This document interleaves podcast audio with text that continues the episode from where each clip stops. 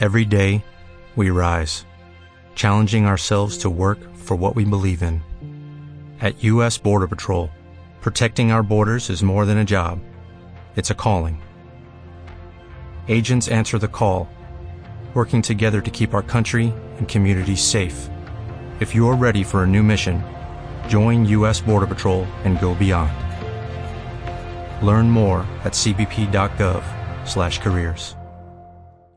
En una época donde la sociedad está impulsando a las mujeres a conocer su verdadero poder e identidad, ¿qué están haciendo ustedes hombres para estar a la altura? Mesa para Tres es un espacio libre de prejuicios, donde dos psicólogas mexicanas combinamos ciencia, anécdotas y risas para guiarte en la búsqueda del crecimiento personal. Yo soy Adriana. Y yo Jessica. Estás en Mesa para Tres. Un podcast con mucho Latin Power. Hola a todos y todas. Hoy estamos en un nuevo episodio y nos sentimos muy honradas y muy contentas que tenemos un invitado, como siempre, ¿no? De talla alta. Hoy nos acompaña Eddie Ochoa, que él es psicólogo y terapeuta humanista. ¿Quién mejor que él como hombre, como terapeuta y como parte de esta sociedad que nos hable de las nuevas masculinidades y sobre todo de una masculinidad sana? Bienvenido, Eddie. Muchísimas gracias, un gusto estar con ustedes y pues venga a platicar de un tema importante. Bueno, pues antes de entrar como ya a la materia fibrosa, vamos por partes, ¿no? ¿Dónde, dónde empieza esto? Vamos dejando claro como por qué se tiene la idea de cierta masculinidad, cierta masculinidad este homogénica y sobre todo pues el creador de ella como estructura social, que es el patriarcado. Platícanos sobre eso. Bueno, pues sí, necesitamos analizar un poquito del origen de, cómo esto empieza a tener relevancia.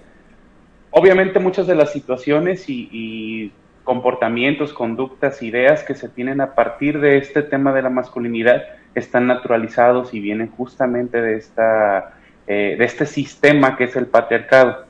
En nuestro caso como hombres muchas veces no somos conscientes de ello, algunas mujeres tampoco lo son, pero eso representa el origen de cómo se empieza a tomar como a la, masculinidad como una idea que tiene que ser, que tiene que prevalecer y que obviamente desde el punto de vista patriarcal pues tiene que ser de una forma y tiene que ser dominante. Por eso es que se le atribuye de alguna manera al hombre un papel hegemónico, un papel eh, primordial o muy representativo en función del poder. Y digamos que eso constituye la base o el origen de, esta idea de masculinidad. Obviamente ahorita vamos a adentrarnos un poquito más en el tema, pero esa es como la idea generalizada y que hasta cierto punto está naturalizada. Claro. Fíjense que a mí algo que me llama mucho la atención es que varias personas tendrán esta idea de que, como en México sobre todo, la estructura femenina, este, pues es notable, ¿no? Que está el padre ausente y la mujer es la que, ya sea abuelas, madre, tías, son las que sacan adelante la familia. Mucha gente cree que nosotros vivimos en una sociedad matriarcal, cuando claramente no es. Entonces, eh, pues dejar claro que estamos hablando de que el patriarcado es esta estructura que favorece al hombre y que lo ve como esta figura que Em, estaba leyendo ayer algo que, wow, me impactó, que decía que eh, era, digamos que el dueño de la mujer, los hijos y los esclavos en algún momento.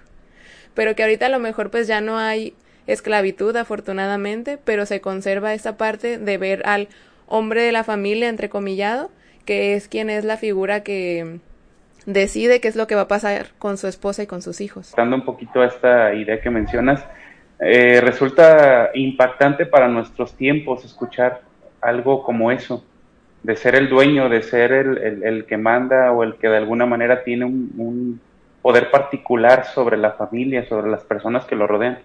Pero antes era lo normal, o, o está muy normalizado incluso todavía en muchos momentos y culturas, porque justamente eso es lo que refuerza esta idea el momento histórico, sociocultural que se vive y cómo las personas que están dentro de esa sociedad aprenden a entender que esa es la forma de funcionar y por eso se perpetúan este tipo de prácticas. Entonces, es impactante para quizá para nosotros que estamos en una época diferente, pero para las personas que en su tiempo forjaron esta idea era lo, lo habitual, lo normal o lo normalizado, mejor dicho.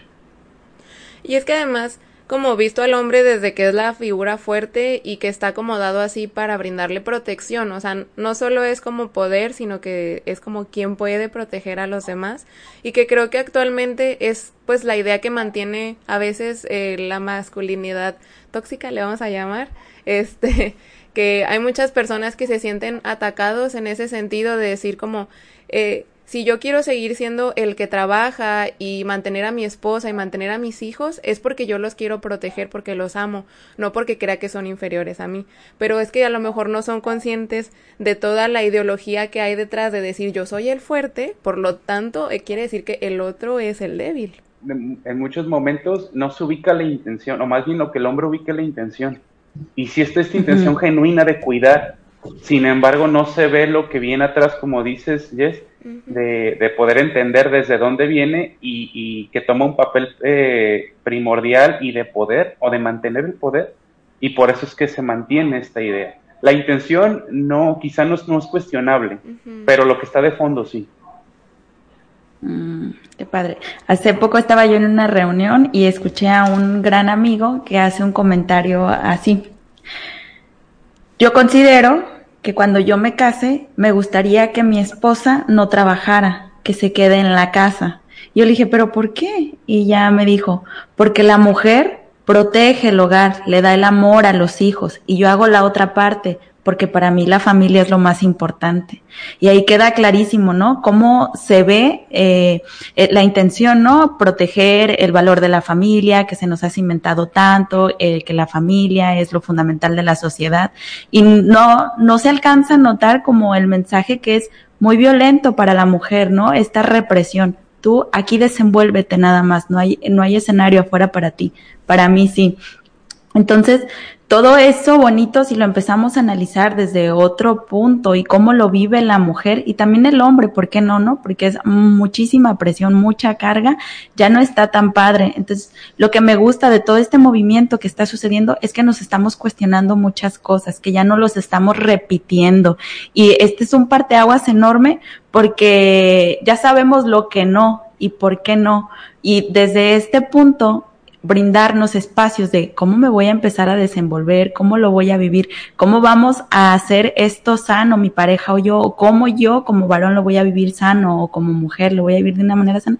Es un choque, porque así como no tenemos muchos referentes de relaciones sanas, tampoco hay tantos referentes de masculinidades sanas. Qué importantes son estos espacios donde se hablen de estas cosas y se empiecen a normalizar otro tipo de conductas, pero no solo por seguirlas o continuarlas, sino desde un análisis muy personal. ¿Qué me acomoda a mí y por qué? ¿Qué aprendí y qué quiero desaprender? Claro, por convicción.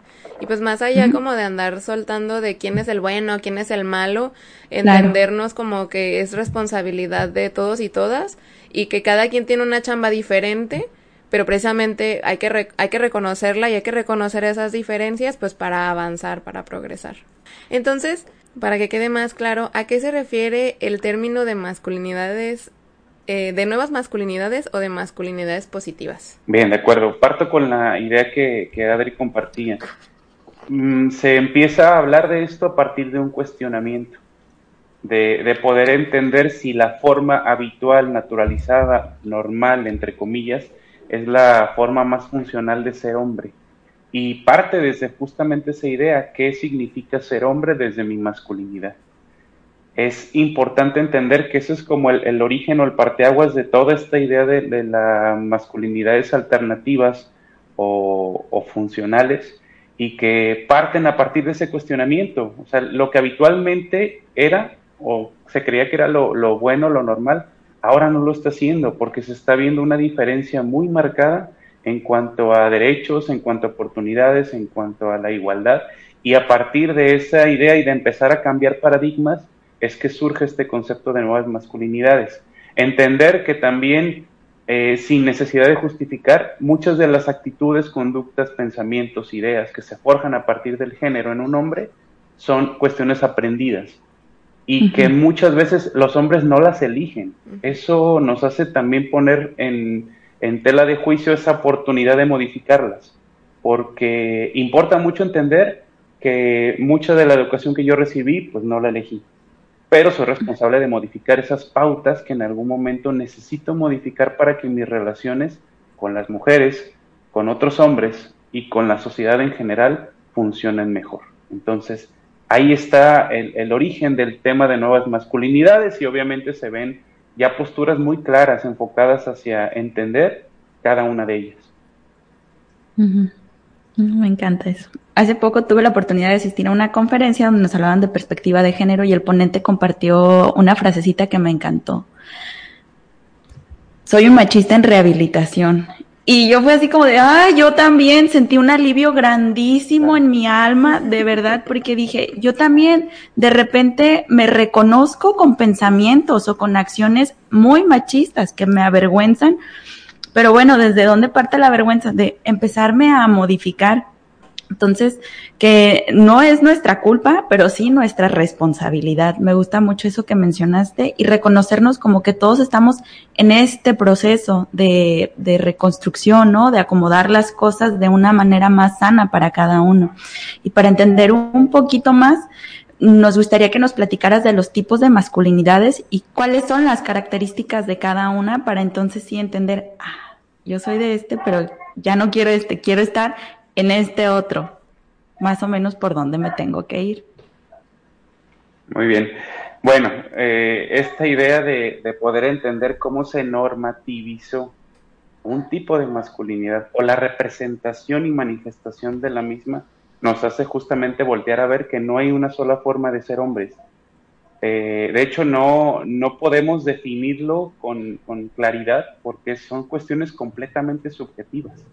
Sin embargo, se han establecido ciertas pautas en función de la masculinidad hegemónica, que es como la que predomina o la que habitualmente ubicamos desde un punto de vista particular como los hombres que tienen un dominio, como los hombres que tienen un poder, o que de alguna manera tienen un papel trascendental o más importante que el de una mujer. Sin embargo, es importante puntualizar una cosa. Dentro de la masculinidad hegemónica, no significa necesariamente que todos los hombres tengan las mismas características, sino que hay una idea generalizada de esto y justamente la palabra hegemónica habla de lo que mayormente existe, de lo que en mayoría hay, y tiene que ver con esas características. Si pensamos en un hombre tradicional o también llamado desde el punto de vista de masculinidad tradicional, pues pensamos en una persona que reacciona de manera violenta, que no expresa emociones, que le cuesta trabajo hacer contacto con ellas o que vive de alguna forma dominando y dominándose a sí mismo en un proceso de interacción. Porque hace un momento lo, lo decía Adri, el mantener una masculinidad hegemónica y tradicional no solamente eh, le representa un pesar a una mujer, sino al mismo hombre que lo mantiene, porque no mucho, no muchas veces se ve la parte en la cual el hombre no elige esto y tiene que hacerlo porque está dentro de una sociedad que le hace pensar que así es como tiene que actuar. Ser hombre. Por ejemplo, ajá, por ejemplo, el, el hombre que a lo mejor desea compartir los gastos de la casa, por poner un ejemplo muy básico, y la misma sociedad le dice, no, tú tienes que ser el proveedor.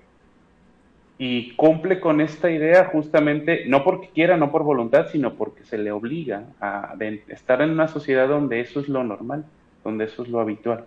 El hombre que no expresa emociones y que no se permite, por ejemplo, eh, tener una muestra de cariño con sus hijos, con su misma pareja, con su familia, porque está mal visto en la sociedad. Aquí entra un, tema muy importante que me parece quizá fuerte la palabra, pero hay una especie de castración emocional, porque estos hombres no se permiten, y no porque no quieran, sino porque creen que está mal expresarlo. en, en los grupos donde he trabajado me ha tocado darme cuenta de que hay hombres que de manera genuina desean expresar todo eso que en algún momento no pudieron porque hay una línea, hay un límite que no marcaron ellos, que les marcaron. Y en ese sentido existe una castración emocional, una mutilación emocional. Suena muy fuerte, pero es una realidad. Y características de esta masculinidad hegemónica, pues, pues son estas, ¿no? Eh, si pensamos quizá en un hombre en nuestra cultura mexicana, así es, en su mayoría. No, es importante también puntualizar que no todos y no siempre. Y no todas las características aplican en todos y no siempre suceden. Por eso estamos hablando de una deconstrucción. Claro. Y bueno, nada más para abonar un poquito en este tipo de masculinidades hegemónicas, donde una característica es el control emocional. Vemos a estos hombres a lo mejor alcoholizados y es el momento perfecto para llorar, abrazar o besar, decir te amo, te quiero. Y del otro lado, a veces las mismas mujeres, ay no, que no se emborrache, que no tome porque luego le da por llorar y abrazar a todos. Sea, toda la represión que existe en ese hombre, que el único espacio que encuentra es estar bajo el efecto de alguna sustancia para poder justificar lo que es normal o sea, habla de que ahí hay muchísima violencia interna, ¿no? De represión, no me permito, no, hasta que tengo un espacio que puedo justificar el por qué estoy siendo así. Me pongo a pensar, ahorita como que me fui así al, al pasado, de todos los compañeritos que tenían una expresión distinta de su masculinidad y se sentían más a gusto juntándose con las mujeres porque ahí ellos podían ser ellos mismos y no en el otro lado no tenían que estarlos obligando a que jugaran fútbol, a que dijeran groserías, a que se burlaran de, de otras personas, no sé. Entonces, eh, ellos como encontraban este refugio acá con nosotras y eran tachados de afeminados, cuando no, o sea, al final de cuentas también eran, eran hombres con masculinidad, solo distinta. Y es que no entran dentro de, este, de esta concepción del, hombre tradicional y por eso son señalados. Ese es uno de los costos más representativos de empezar a modificar estas ideas, porque vivimos en una cultura que nos somete. Y al, al verlo así, el cambio es señalado, no es aplaudido y como no es algo que para la sociedad funcione, pues tampoco funciona para mí y prefiero reprimirlo.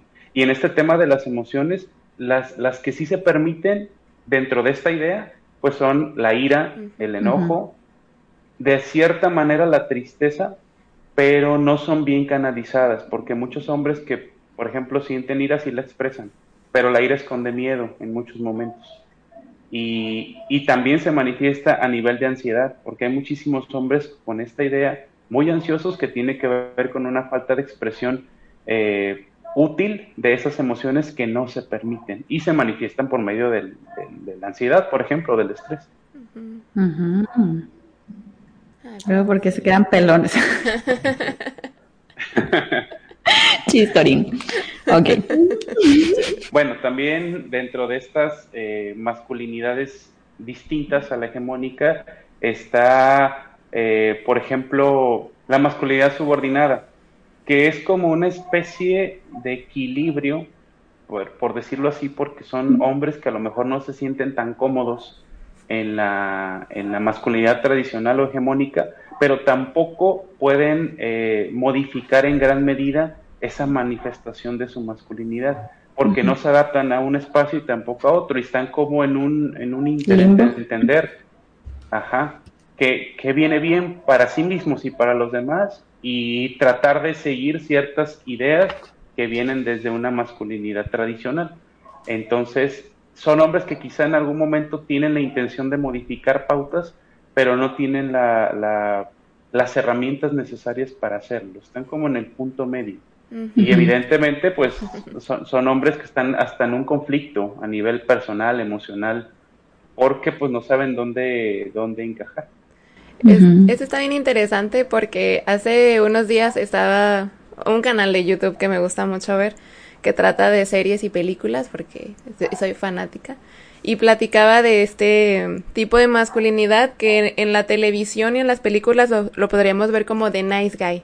O sea, el chico que es bueno, pero que desde este él sentirse diferente y como que no es igual a todos estos machos que podría estar viendo, él se siente merecedor de un trato distinto, de que entonces las mujeres lo reconozcan y digan, ah, sí, quiero estar con él porque él es bueno, pero al final, o sea, lo que está buscando es esto, como, como ser reconocido, como ser separado y como también sentirse merecedor de tener a la chica solo porque es bueno, entrecomillado, cuando a lo mejor y no es tan bueno. Eh, no sé si han visto la película de 500 días con Summer. Ah, bueno, el protagonista es un claro ejemplo de, de este tipo de personas, porque él, él dice que es una muy buena persona, pero si se fijan, nunca toma en cuenta los deseos de, de, su compañera, no la escucha, no la conocemos, porque él está como que idealizando el amor que tiene por ella.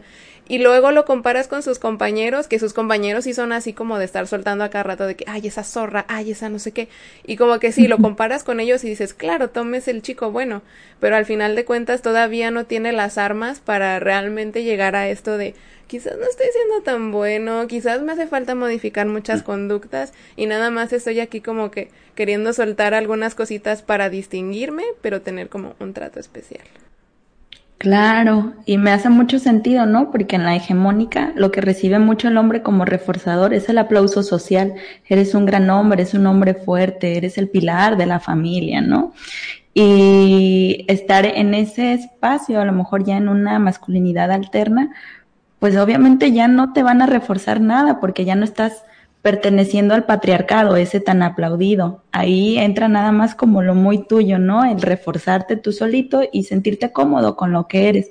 Entonces, en esto que tú platicas de esta película, me queda súper clarísimo que a veces queremos brincar al otro lado, nada más, pero que no es completamente equilibrio, porque estoy buscando los mismos reforzadores, nada más cambiando las conductas. Y yo considero, no sé ustedes, que para que una masculinidad sea más sana para el hombre, es que él solito se apruebe, no que esté esperando la aprobación externa, porque sería una búsqueda súper cansada. Y pues que a lo mejor no has desenrollado tampoco esta, la misoginia interiorizada que pues nosotras mismas tenemos y que sin querer repites violencias de diferente manera, pero que siguen siendo violencias. Por supuesto. Y ahí entra muy, muy ad hoc el, el, término de micromachismos. Porque, por ejemplo, este, el, el, actor sí manifiesta quizá una comprensión, entre comillas, de cosas que a lo mejor son muy visibles, que, que sí hablan de que un hombre se está reivindicando o que tiene una idea distinta en contraste a la, a la, a la hegemónica, pero que de fondo todavía mantiene ciertas ideas, ciertos comportamientos y conductas que obedecen a, este tema de los, de los micromachismos o de la, de la hegemonía. Y justamente el, término de micromachismos habla de muchas cosas que mm, en teoría pasan desapercibidas y que tienen que ver con esas violencias sutiles, esas imposiciones sutiles que los hombres hacen en función de mantener el poder o de, de que es la forma de funcionar para ellos. Y obviamente representa como una plataforma poco visible para ellos mismos, sobre todo, no para las mujeres, porque las mujeres evidentemente lo notan, para posteriormente manifestar esa violencia que en algún momento les lleva a tener ese poder que buscan. Ojo, todos este tipo de cosas hasta cierto punto son inconscientes. Un hombre que busca reivindicar su manera de comportarse desde su masculinidad las ve, las hace conscientes y empieza a modificarlas. No solamente cambia el exterior, porque la parte visible, la parte de la superficie, pues sí es muy notoria. Pero mientras yo no cambie la parte que está de fondo, pues obviamente voy a seguir manifestando este tipo de micromachismos. Y por ejemplo, uno de los ejemplos más claros que podríamos ver de micromachismo, pues es el lenguaje sexista, la publicidad sexista, el humor sexista. Eh, humillación, desprecio, etcétera, que pareciera que no son una violencia manifiesta, pero a fin de cuentas tienen un mismo efecto, sobre todo en las mujeres. Entonces, eso es como una manera de ejemplificar quizá este, este personaje, porque todo mundo le tira a Sommer y cree que Sommer es la, la, mala y por qué no lo pela y no sé qué, que, que, esa parte le toca resolverla a ella, ¿no? Pero no se alcanza a ver lo que el hombre intenta imponer desde su idea de ser un buen hombre. Y también, nada más como extra, es el mismo caso Ross en Friends y Ted en How I Met Your Mother. Ahí se las dejo para que vean que tan buenos no son. que no son, no son ideales ni son como que, ah, quiero ser como él. Pues a lo mejor sí, pero tienes que analizar lo que está de fondo. Claro. El del machismo, que es como, como una forma muy clara, muy explícita eh, de, manifestar la necesidad de mantener el poder desde una postura violenta, desde algo que sí es muy notorio, sí es muy explícito y que lamentablemente es lo que predomina en, dentro de la masculinidad. Hablamos hace un momento de la hegemónica y dentro de la hegemónica está implícito el machismo, que es la forma más común y más aceptada de ser hombre en una sociedad patriarcal y que pues lamentablemente tiene consecuencias directas para las mujeres y para sí mismo. Les hablaba hace un momento de todas esas consecuencias que implica el mantener esa, esa idea de ser hombre. Porque de verdad, hace, hace tiempo compartí en, un taller esta idea y muchas personas no creen que sea algo eh, realmente impactante para los hombres, porque dentro de estos beneficios o privilegios que se tiene desde el ser machista, pues también hay muchas renuncias y también hay muchas cosas a las cuales no accedo por mantener esta idea. Se importa mucho visibilizarlas, no son la razón por la cual un hombre se mantiene ahí. Yo creo que si el hombre pudiera elegir desde la conciencia, diría, pues prefiero renunciar a todas estas manifestaciones disfuncionales y obtener esos beneficios que tiene una masculinidad sana. Sin embargo, no siempre se les da elegir, se les impone hasta cierto punto. Claro. Y tú como de manera personal y profesional, ¿cuáles son los beneficios que has encontrado, Eddie? Ok. Bueno, primero que nada, eh, hablarles de esto significa ser, ah, ponerme como un referente. ¿Y, ¿Y por qué? Porque, por ejemplo, yo crecí con una familia en su mayoría eh, compuesta por mujeres. Sí había hombres, pero quizá no tenía un trato tan directo. Y yo creía que no era machista. Eso es como que la, la idea principal. Cuando empiezo a ser sensible en esto y me topo afortunadamente con un trabajo que me permite darme la oportunidad de confrontarme y de cuestionarme qué onda con mi masculinidad, empiezo a darme cuenta de que sí lo eran. Y me costó trabajo reconocer esa parte. Y que incluso es una cuestión que no termina, porque no estoy terminado como, como hombre desde mi masculinidad. Es algo que todo el tiempo estoy eh, entendiendo y que necesito estar checando. Entonces, el impacto directo vino con mi manera de interactuar, primero con mi familia, después con mi pareja, después eh, con, por ejemplo, hay una particularidad, con mi sobrino tengo un trato muy cercano y de repente me toca eh, estar con más personas y demostrarle mi amor de una manera no tradicional y hay una señalización, una mirada que me hace entender que son personas que posiblemente no han tenido esa sensibilidad a la cual ya afortunadamente yo ya tengo acceso y que incluso él en algún momento se saca de onda. Entonces, los beneficios son directos. Eh, importa mucho también ver que, que dentro de esta deconstrucción, pues no solamente renuncio a una masculinidad tradicional, sino obtengo muchas maneras de ser hombre que no son tan bien vistas, pero que para mí funcionan. Sí, qué interesante. Eh, ahorita que te escucho hablar, también pensé en mi sobrinito, que él afortunadamente está creciendo con una masculinidad distinta. Esto ya lo había platicado, pero una vez fuimos al cine y lo escucho platicar con su papá y le dice, ay, qué triste estuvo esta parte, lloré muchísimo. Y luego le dice a su papá, no es cierto, yo no te vi llorar. Sí, sí lloré, estuve llorando, enojado porque no le creían que estaba llorando. Y yo dije, ay, guau, qué bonito, porque qué distinto. En algún otro momento hubiera sido, no, yo no lloré. Y ahora fue como de sí, les juro que lloré.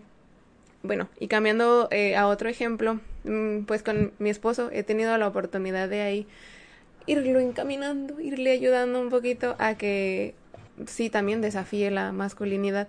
Y algo de lo que me he fijado, a lo que se enfrentan bastante, es también al aislamiento de su grupo de amigos de toda la vida.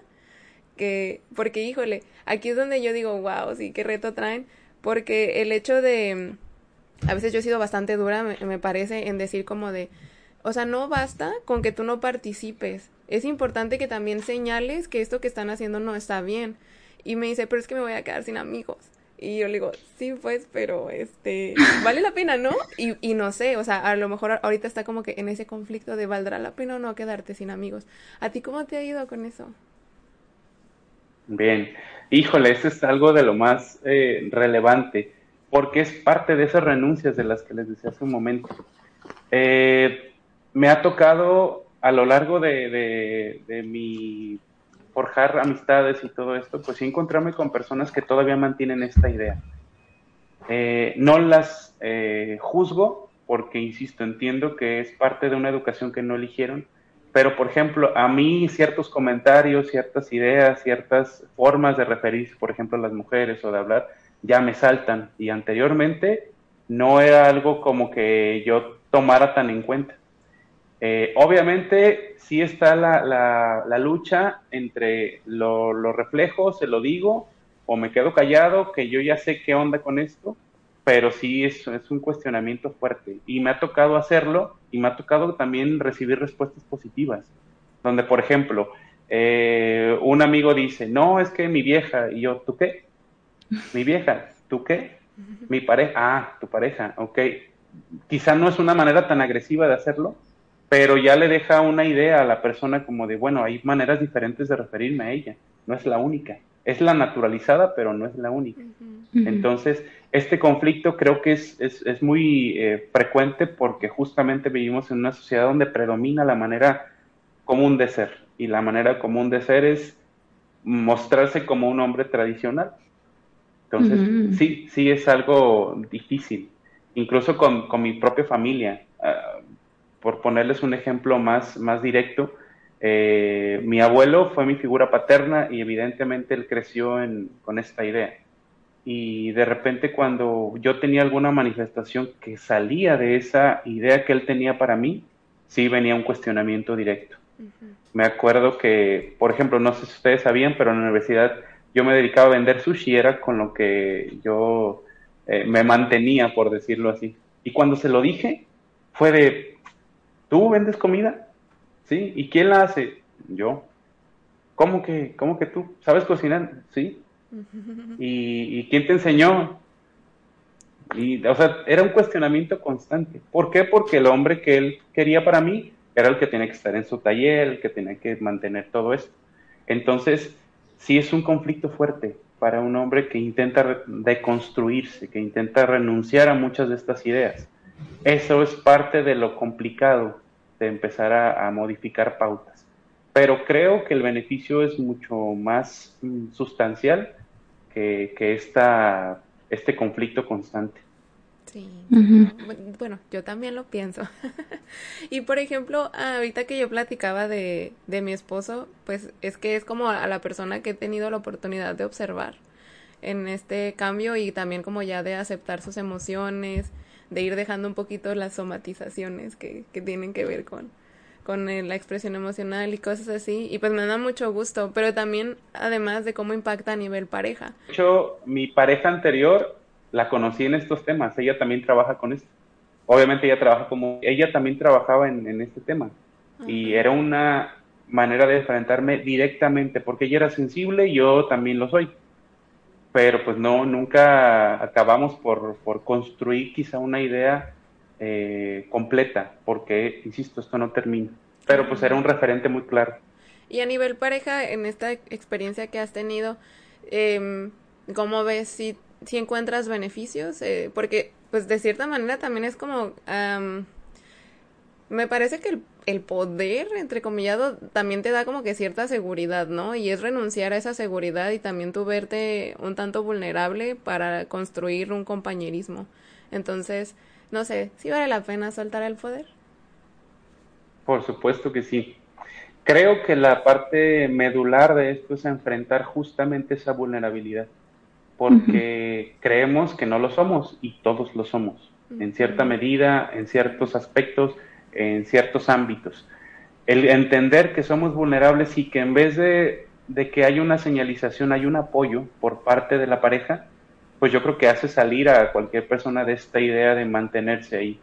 Soltar el poder también implica descansar, porque esa parte creo que tiene que resaltarse. Muchos de los hombres que mantienen esta idea están cansados de mantenerlo y se tiene que empatizar con ese cansancio. Les cuesta renunciar porque no están acostumbrados a eso y porque tiene que ser algo complicado.